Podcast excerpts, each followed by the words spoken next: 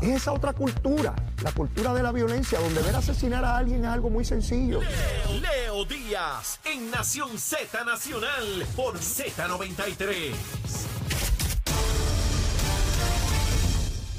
Buenos días Puerto Rico, soy Emanuel Pacheco Rivera informando para Nación Z Nacional. En los titulares, el presidente de la Cámara de Representantes, Rafael Tatito Hernández, removió ayer al representante Orlando Aponte Rosario de la presidencia de la Comisión de los Jurídicos. Esto se da tras choques entre los legisladores en torno al trámite de los proyectos relacionados con el tema del aborto.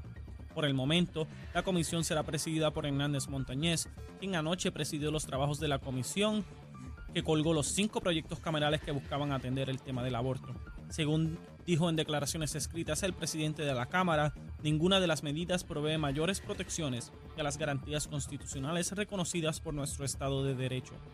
En otras noticias, la Autoridad de Carreteras y Transportación informó ayer martes que realizará labores de reemplazo de losas de pavimento en el expreso Rafael Martínez Nadal entre los kilómetros 2.8 y 3.0 en dirección de San Juan a Guaynabo durante el fin de semana. Los trabajos comenzarán el viernes 18 de noviembre a las 9 de la noche y culminarán el lunes 21 de noviembre en horas de la madrugada. En notas internacionales, el gobierno de Haití reportó un brote de cólera en la ciudad capital de Puerto Príncipe, que ha cobrado la vida de al menos 136 personas. Alexandre Markov, oficial de comunicaciones de la organización no gubernamental Médicos Sin Fronteras, informó que están atendiendo 250 personas al día y que hay brotes en gran parte de la zona metropolitana lo cual es de gran preocupación, pues la organización solo cuenta con 350 camas en sus centros de tratamiento de colar. Hasta aquí los titulares, les informó Emanuel Pacheco Rivera. Yo los espero en mi próxima intervención en Nación Z Nacional, que usted sintoniza a través de la aplicación La Música, nuestro Facebook Live y por la emisora nacional de la salsa, Z93. Hablándole claro al pueblo. Nación Z Nacional, soy Leo Díaz. Buenos días a todos. Leo Díaz en Nación Z Nacional por la Z. Y ahí estamos, mire el cañaveral en su cuenta ahí, busquen Facebook a Nación Z y ya usted verá en nuestra página. Mire el fogaje, como está ese fuego encendido, no queda ya ahí ninguna limaña. Llegó Leo Díaz de 8 a 10 de la mañana. Adiós con el corazón, que con el alma no puedo. Adiós, Aramillín. Aramillín, adiós, adiós, se va de la presidencia de la UTIEL, ese gran hombre que ha echado para adelante la lucha de las clases sociales, de la intervención contra el imperialismo yanqui y que vamos a echar para adelante esta cosa, mi hermano. Se va para dejar a otro que despida, porque cuando privatice la administración de las plantas, se acabó la UTIEL, porque los únicos unionados que quedan de la UTIEL son los que están allá en las plantas. Así es que, mire, se acabó la cosita, se acabó la cosita, no hay para nadie. Mire, vamos a, a este asunto de lo que se está logrando, que es importante. Antes había que pedir reembolso después que se hacían los proyectos y el gobierno estatal y los municipios no tenían para la obra de reconstrucción. FEMA empezó dando el 25% cuando llegó Pierluisi. Ya está dando el 50% para hacer las obras. FEMA, igual que la Comisión de Energía, ya traen barcazas con generadores y generadores portátiles. Evidentemente, el gobierno de Pedro Pierluisi se ha ganado una credibilidad grandísima, porque si no, no estuviesen haciendo eso con la cantidad de recursos que están liberando a, a nivel burocrático que estaban estancados. Así que bajando los niveles de desempleo a un punto donde no habían estado en años, en años en Puerto Rico. Y miren dónde estamos ahora en términos de la reconstrucción de Puerto Rico, de la reconstrucción y los dineros que por tanto tiempo habían estado asignados. Y quiero pasar rápidamente a un tema y a un asunto que yo no me había enterado y yo les quiero preguntar a ustedes si ustedes se enteraron. En esa reunión en el cuarto que hubo en el Partido Popular, ¿Ustedes sabían que habían abuchado a Dalmao? Que si ustedes lo sabían. ¿Ustedes sabían que habían abuchado a Tatito? ¿No lo sabían? A ambos lo abucharon los delegados que habían allí en la reunión en el cuartito del Partido Popular. ¿Cómo es posible que la prensa no haya reseñado eso? ¿Ustedes creen que si a Pierluisi lo abucharan en una actividad del PNP sería primera plana en todos lados discutiéndose. ¿Qué ventaja tiene el Partido Popular? La prensa no se enteró, me enteré yo, pero la prensa no. La prensa no se enteró que le metieron un abucheo a Dalmau en su propia reunión, sus propios delegados, siendo presidente del Partido Popular y presidente del Senado. Y a Tatito le metieron una chifleta también. Nadie se enteró. Nadie sabe nada de eso. Es increíble la protección y la inmunidad que le otorgan sectores de opinión pública. No me digan que no se enteraron. No me digan que nadie les dijo. Es que no me dejan entrar. Si ustedes saben perfectamente lo que ocurre allí. Pero no lo reportaron. Pero nada. Solamente para ubicarlo como una anotación de lo que está ocurriendo. Anoche concluyó la sesión legislativa de Cámara y Senado. En la Cámara, todo parece indicar que han dado por terminado los proyectos sobre el aborto.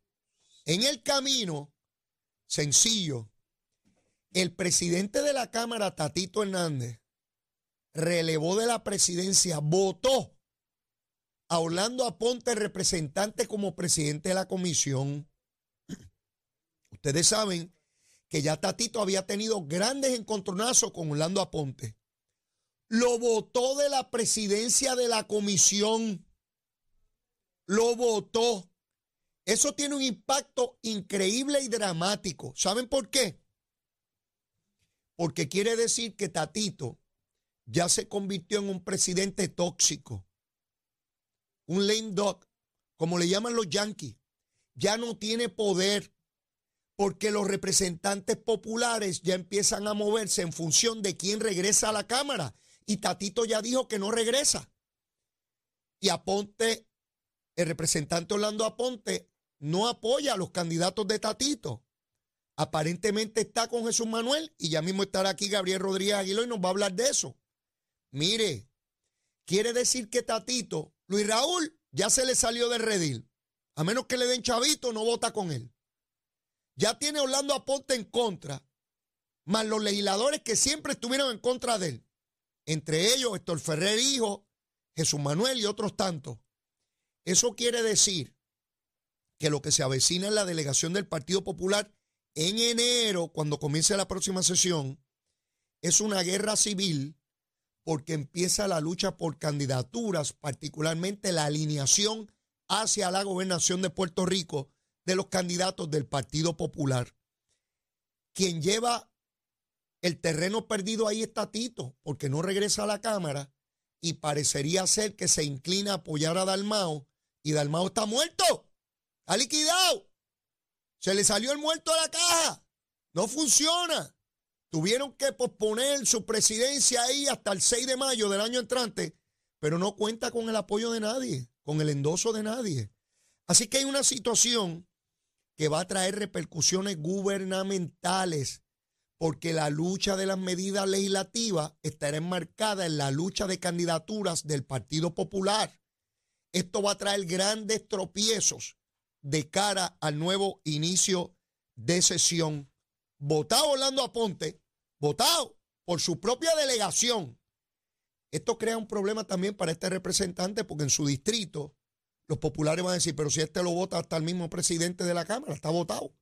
Así que tiene ahí un grave problema el Partido Popular en cuanto a esa situación en la Cámara de Representantes. Ayer, doña Aida Díaz, ustedes recuerdan a doña Aida Díaz, doña Aida Díaz fue por muchos años presidenta de la Asociación de Maestros de Puerto Rico. Ya hace algún tiempo que no lo es.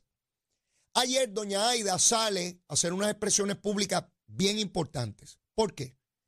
Porque doña Aida dice que no hay dinero para los maestros en el bono ese que se va a otorgar por el exceso en recaudo y en virtud del plan de ajuste de la deuda que se hizo hace varios años.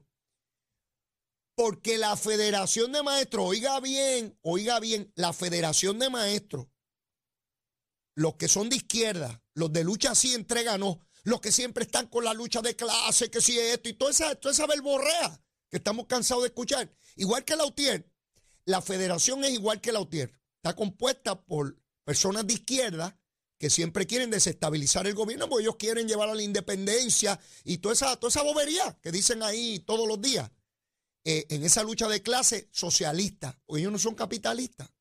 Vamos.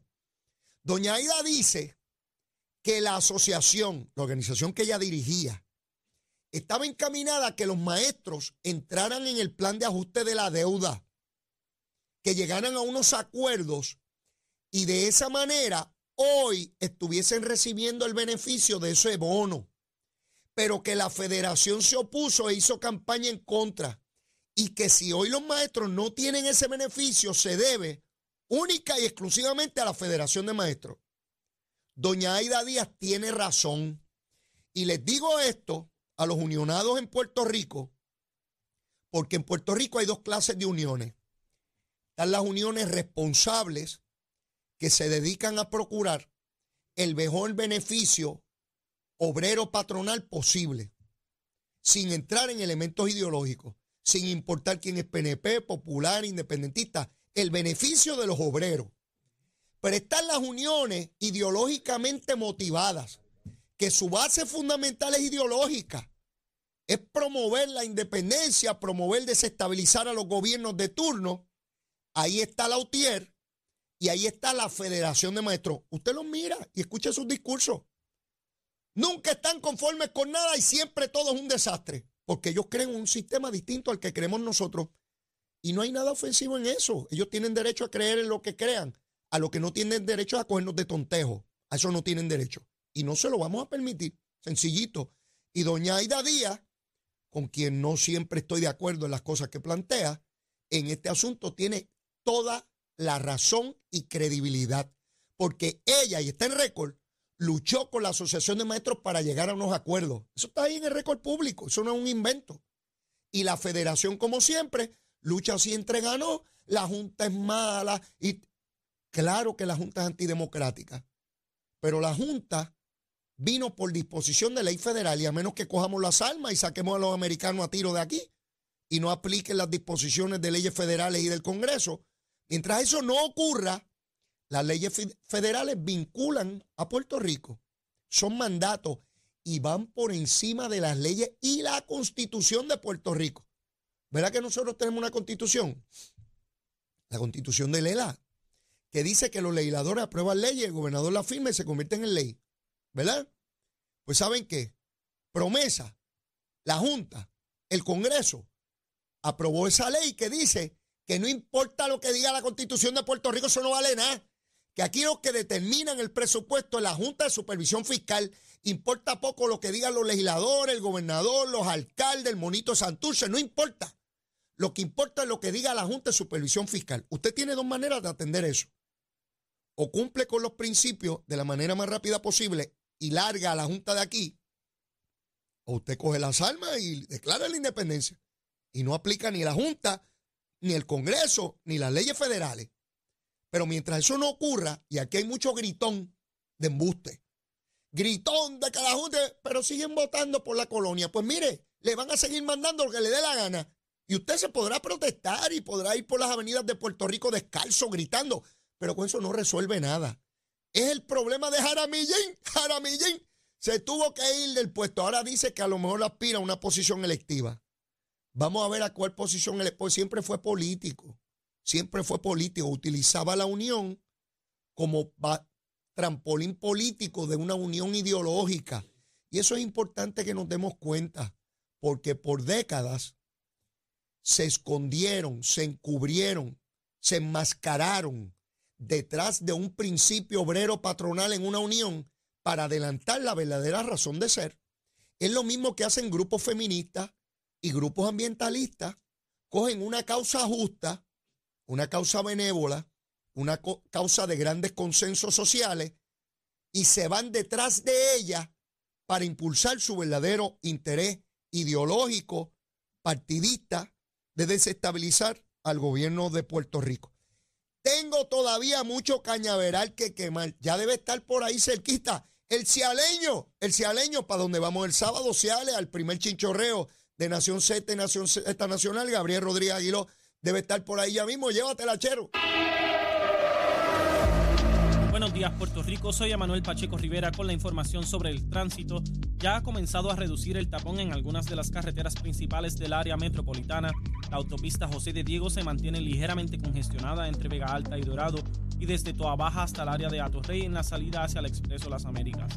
Igualmente en la carretera número 2 en el cruce de la Virgencita y en Candelaria en Toa Baja y más adelante entre Santa Rosa y Caparra tramos de la PR5, la 167 y la 199 en Bayamón, la avenida Lomas Verdes entre la American Military Academy y la avenida Ramírez de Arellano, la 165 entre Cataño y Guaynabo en la intersección con la PR22, el expreso Valdoriotti de Castro desde la confluencia con la ruta 66 hasta el área del aeropuerto y más adelante cerca de la entrada al túnel Minillas en Santurce el ramal 8 y la avenida 65 de Infantería en Carolina, el expreso de Trujillo en dirección a Río Piedras, la 176, la 177 y la 199 en Copey, la autopista Luisa Ferré entre Montelledra y la zona del Centro Médico en Río Piedras y más al sur en Caguas, y la 30 desde la colindancia desde Juncos y Bravos hasta la intersección con la 52 y la número 1. Ahora pasamos con la información del tiempo. El Servicio Nacional de Meteorología pronostica para hoy temperaturas variando desde los 70 grados hasta los mm, altos 80 en la zona metropolitana con vientos del noreste hasta 4 millas por hora y una probabilidad de lluvia que ronda en el 3%. En el interior de la isla se esperan, temperaturas desde los altos 60 grados hasta los bajos 80, con, viejos, con vientos del este de hasta 7 millas por hora y un 3% de probabilidad de lluvia. En el sur las temperaturas máximas estarán alrededor de 90 grados y las mínimas entre las medianas 70. Durante la tarde se esperan aguaceros dispersos y, tronadas aisladas sobre el oeste y suroeste de la isla. El mar estará picado con oleaje de entre 4 a 6 pies a través de las aguas del Mar Caribe, por, por lo que se recomienda precaución a los operadores de embarcaciones pequeñas. Para los bañistas existe un riesgo moderado de corrientes marinas para las costas del norte y este de Puerto Rico, Culebra y Vieques.